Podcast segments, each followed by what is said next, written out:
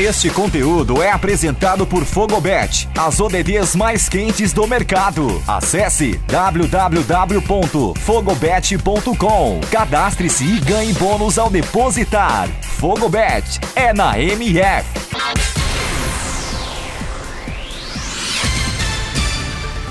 Olá, eu sou Eduardo Couto. Começa agora o Boletim MF Paralímpico com os destaques desse domingo, 5 de setembro, nos Jogos Paralímpicos Tóquio 2020. Vem com a gente!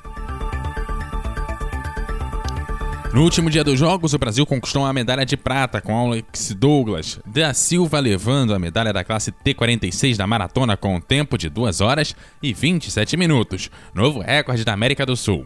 Já na maratona T12, Edneuza Santos chegou a estar em terceiro lugar até os 30 quilômetros, mas perdeu o ritmo e acabou caindo para a quarta colocação, com um tempo de 3 horas, 15 minutos e 32 segundos. Edilene Teixeira acabou em sétimo lugar, com 3 horas, 26 minutos e 32 segundos, tempo estabelecendo o novo recorde sul-americano da classe T11. Vanusa Cristina terminou em décimo lugar na classe T54 com um tempo de 1 hora, 51 minutos e 12 segundos. Já o campeão dos 1.500 metros e 5.000 metros em Tóquio, Yeltsin Jacques, abandonou a maratona da classe T12 após a metade da prova. Na última disputa de medalha do Brasil nos Jogos Paralímpicos de Tóquio, Vitor Tavares perdeu de virada por 2 sets a 1, parciais de 21-12, 21-10 e 21-16 para o britânico Kristen Combats e terminou a classe SH6 do badminton na quarta colocação. E a última medalha dos Jogos Paralímpicos de Tóquio foi para os Estados Unidos. Os americanos faturaram ouro no basquete em cadeira de rodas ao bater o Japão por 64 a 60. Os japoneses fizeram a melhor campanha deles na modalidade e ficaram com a prata. Já a Grã-Bretanha ficou com o bronze.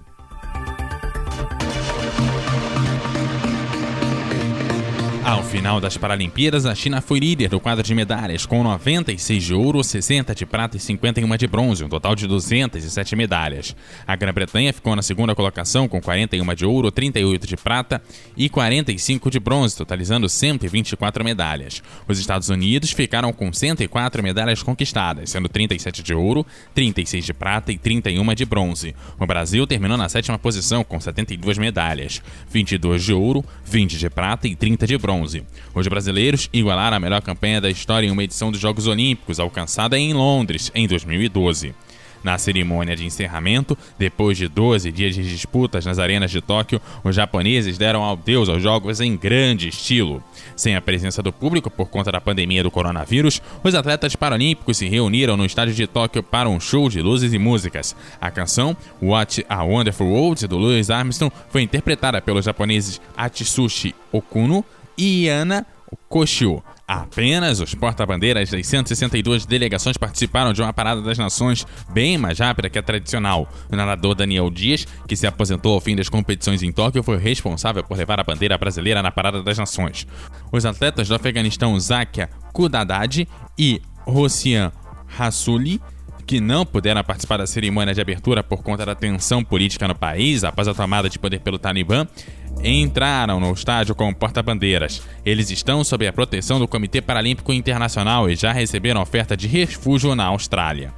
No discurso de encerramento dos Jogos, o brasileiro Andrew Parsons, presidente do IPC, agradeceu aos atletas, aos japoneses e a todos os envolvidos nos Jogos para a realização do evento em meio à pandemia do coronavírus. Ele ressaltou o papel dos atletas paralímpicos na construção de um mundo mais inclusivo para as pessoas com deficiência, que representam um total de 15% da população mundial. Houve também a simbólica passagem de bastão. A governadora de Tóquio, Yuriko Koizi, entregou a bandeira do Comitê Paralímpico Internacional para o brasileiro André Parkinson, presidente do IPC, que passou o pavilhão para Anne Hidalgo, prefeita de Paris. A contagem regressiva para os Jogos de 2024 já começou. Faltam 1.088 dias. Assim, vamos chegando ao fim dessa edição do Boletim MF Paralímpico. Essa é uma produção apresentada pela Fogobet, a casa de apostas oficial da O Melhor do Futebol. A produção desse boletim é de Eduardo Couto e Nilson Júnior, a locução e edição também desse que vos fala, Eduardo Couto. Você encontra o Boletim MF Paralímpico nos principais reprodutores de podcast. Ele também foi exibido diariamente na O Melhor do Futebol por meio do site www.melhordofutebol.com. Nos acompanhe nas redes sociais pelo arroba web MF, estamos no Instagram, Twitter e Facebook. Segue lá. Valeu, agradecemos a você, caro ouvinte, que nos prestigiou com esse conteúdo.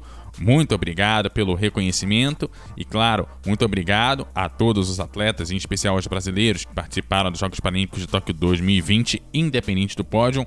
Todos são campeões. Viva o esporte! Paris é logo ali. Faltam 1088 dias.